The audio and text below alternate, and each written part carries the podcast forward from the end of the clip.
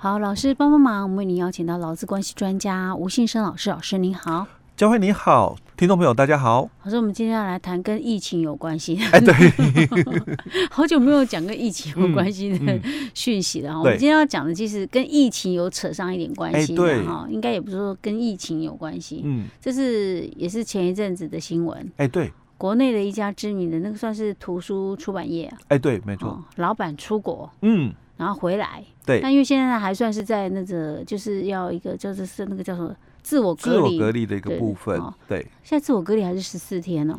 呃，原则上十四天，不过它多数啦都会要求大概十四加七的概念。哦，啊，真的哦。哎，对对对。OK，好，那就是出国回来之后要十四天隔离嘛，对不对？那在家里面自我居家防疫，对，不一定在家里，有些人到防疫旅馆去，对。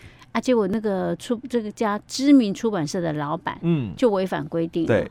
就是还不到十四天，他就出来啪啪走了。哎、欸，其实就几乎啦，嗯、就是大概都没有遵守规定。对啊，结果呢就被他们自家的员工举报。嗯、对。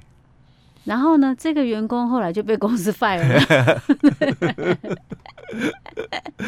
好，然后然后员工当然就是不服啊，对，对不对？就提出了是什么？哎，就就是那个劳资争议嘛。哦.当然这个部分就涉及到，就是说。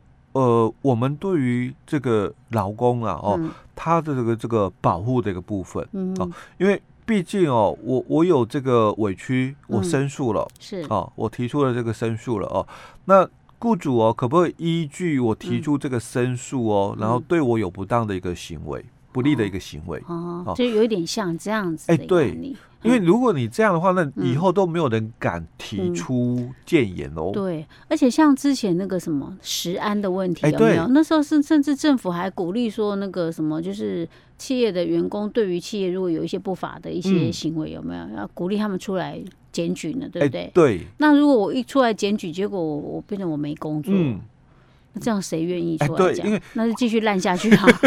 因为因为这个部分的问题就是它是一个。封闭式的一个环境，嗯，哦，你在这个企业里面嘛，哦，那你们里面哦做什么事情，谁知道？哎，就自己企业内部才会知道。哎，对，嗯，那如果没有就是员工的讲出来，哎，对，嗯，那根本不会有人发现嘛，哦，那所以当以前我们在谈管理的时候，我们也特别强调就是离职后的管理，嗯，哦，你就是类似有点像那个什么。哎，那个、那个、那个、那个叫什么？就一时想不起来。离职员工哦，离职之后哦，公司应该做的这个管理措施哦，就是离职管理的一个部分哦。那这是题外话哦。好，那我们回来看我们劳基法的这个七十四条的一个部分哦，他就有谈到了哦，就是说我们劳工哦这个申诉权这个保障的一个部分哦，他说。当这个劳工哦有发现事业单位有有违反我们劳基法以及其他劳工法的时候哦，那他可以来向雇主或者是主管机关或者是检察机构来申诉了哦。那第二项就提到了哦，那雇主不可因为哦劳工哦提出了这个。前项的一个申诉之后，那给予哦解雇、降职、减薪，或者是损害他依法令，或者是依我们的契约，或者是劳那个习惯上所应该享有的这个权益哦，或者是做出其他不利的一个处分了哦。那这个第三项就提到了，那如果雇主哦哦有做出我们刚刚提到的，你不可以给人家解雇这个部分哦，那。或者是其他的这个不利的一个处分哦，嗯、但你如果你做了、嗯、哦，就是无效。哦哦，你做了这个就是不管是解雇啦、降职啦，嗯、或者减薪啦，嗯、或其他损害他的应有的权益的部分哦，嗯、或者我们讲不利的一个处分哦，嗯、那这些的一个部分哦。都是无效的哦。好，那再来，他又提到了、哦，就第四项里面是说，这个主管机关或者检察机构在接获哦第一项的一个申诉以后，那应该要做出必要的一个调查。嗯，那在这个六十天内将处理的一个结果以书面通知我们的老公哦。嗯、所以我常常在这个上课的时候，或者在我们节目里面哦，应该有分享过哦。就我们的这个劳动检查哦，当然有一部分它可能是。例行性的劳动检查哦，当然有一部分就是属于，就是说劳工申诉检举之后，主管机关依照这个情形哦，就六十天内哦，因为他必须对申诉人做出书面的回报哦，所以他当然要做出必要的一个调查哦。那有些的劳动检查，它就属于这种检那个申诉后的劳动检查哦。好，那这个。第五项里面，他也提到了、哦，那我们这个主管机关或者是检察机构，应该要对我们申诉人的身份资料严守保密哦，那不可以哦泄露足以识别他身份的一个资讯。嗯，因为如果哦你泄露了他的一个资讯的话，那这个公司哦，当然，因为我怎么会被劳动检查？哦，好，所以哎。原来问的结果啊，就是这个员工他去申诉了、嗯、哦，当然他的这个下场嗯。就一定很惨、嗯、是。哦，所以以前哦我们在这个还没修法以前，我们对于这个申诉的一个样态的了解，嗯、很多劳工他就只好就匿名检举。嗯哼。哦，所以我们的这个检查人人员哦、嗯、比较有经验的哦，他一看哦匿名检举、嗯、这个员工还在职。嗯。啊。哦那如果你有接受匿匿名检举，哎，可以接受匿名检举哦，因为他知道说，哎，这个匿名检举，那这个员工一定是还在职的人员。那如果敢具名通常是表示已经离职了。所以以前哦，这个检察院的这个经验哦，还是要够的哦，因为有时候他要去这个机构调查市政的时候，他有时候就要非常的一个小心，因为我们要保护哦这个申诉人的部分哦。好，那另外他就又提到了哦，就第六项里面哦，说违反前项规定的话哦，除了这个公务员应该要依法哦追究刑责或行政责任以外哦，那对于因此受到损害的这个劳工，要负这个损害赔偿责任。哦。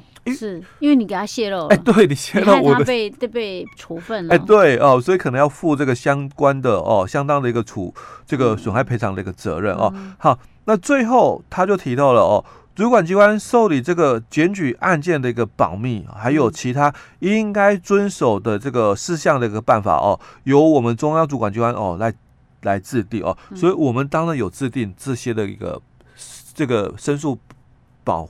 密的一个保护办法哦，都有哦。当然，这个是对于就是说我们公务单位的承办人员，他们必必须要了解哦。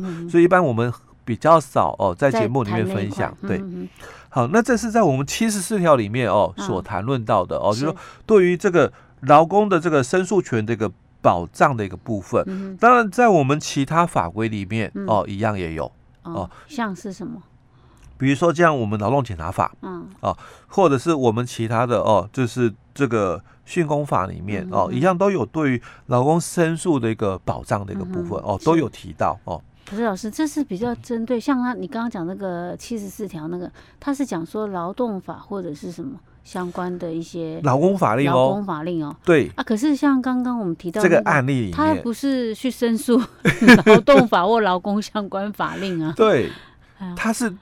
跟我们的这个劳动法无关的哦，所以他是检举了他的老板，嗯哦，可能就是说，哎，他没有照我们这个这个现在的防疫的一个规定哦，那乖乖的待在家里。所以这个跟劳动法或者劳工相关法律都没有关系呢。那也那也也算在内。所以这个部分哦，它属不属于在这个嗯这个我们讲吹哨子条款的一个保护范围内？对啊，那食安法呢？也没在这里喽。对啊，那之前政府还鼓励跟企业员工 那个勇于检举企业内部的一些违反相关规定的。其实这个真的都有一些的，就是说，呃，漏洞啦。哦，那但是，但我还是要强调了哦。虽然我们的这个法律哦，就劳基法里面没有。就是说，保护的范围那么广，因为它限定嘛，劳基法跟其他劳工法令，嗯，哦，那劳工依据这一块哦，提出申诉的时候，那雇主哦，对他做出不当的一个处分，这是无效的哦。但是，假如员工不是针对哦劳工法令的一个部分提出来，而是其他的一个。规定哦，提出来的哦，那对他的一个保护的一个部分哦，所以在我看到这个新闻的一个时候，我就看到说，哎，这个那公司也主张说，员工哦，在这个他这个申诉以前，我们都没有做出来哦，对他有什么约谈哦，因为他说哦，老公后来提出了这个劳资争议、嗯、哦。那在这个公司收到这个劳资争议以前哦，我们都没有跟他做任何的约谈，我们也都不知道是他。嗯哦，而、啊、他也强调说，这个是员工自己离职的，哦，员工自己离职、哦、跟我们哦哦公司哦无关哦，他自己离职的哦。是。那到底哦，当然后续的一个情况了哦，怎样？啊、我们当然就后面还要再看看了哦，后续有没有？这个相关的一个发展哦，但我必须强调两个问题了。刚刚我已经谈到了，假如他确实是拿出了哦自愿离职申请书，嗯哼，那这个哦主管机关哦怎么去谈？因为已经不在我们七十四条的范围内，嗯哼，他不是提出哦这个违反劳基法或者是违反其他劳工法令哦，他有时候可能劳工是被迫的，哎，对，对不对？这个很难讲啊，嗯。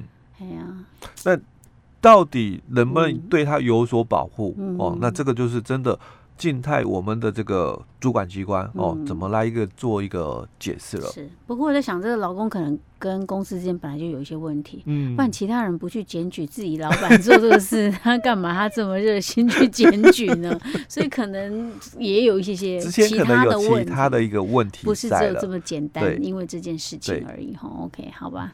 事出必有因美。OK，老师，我们今天讲到这里哦。嗯。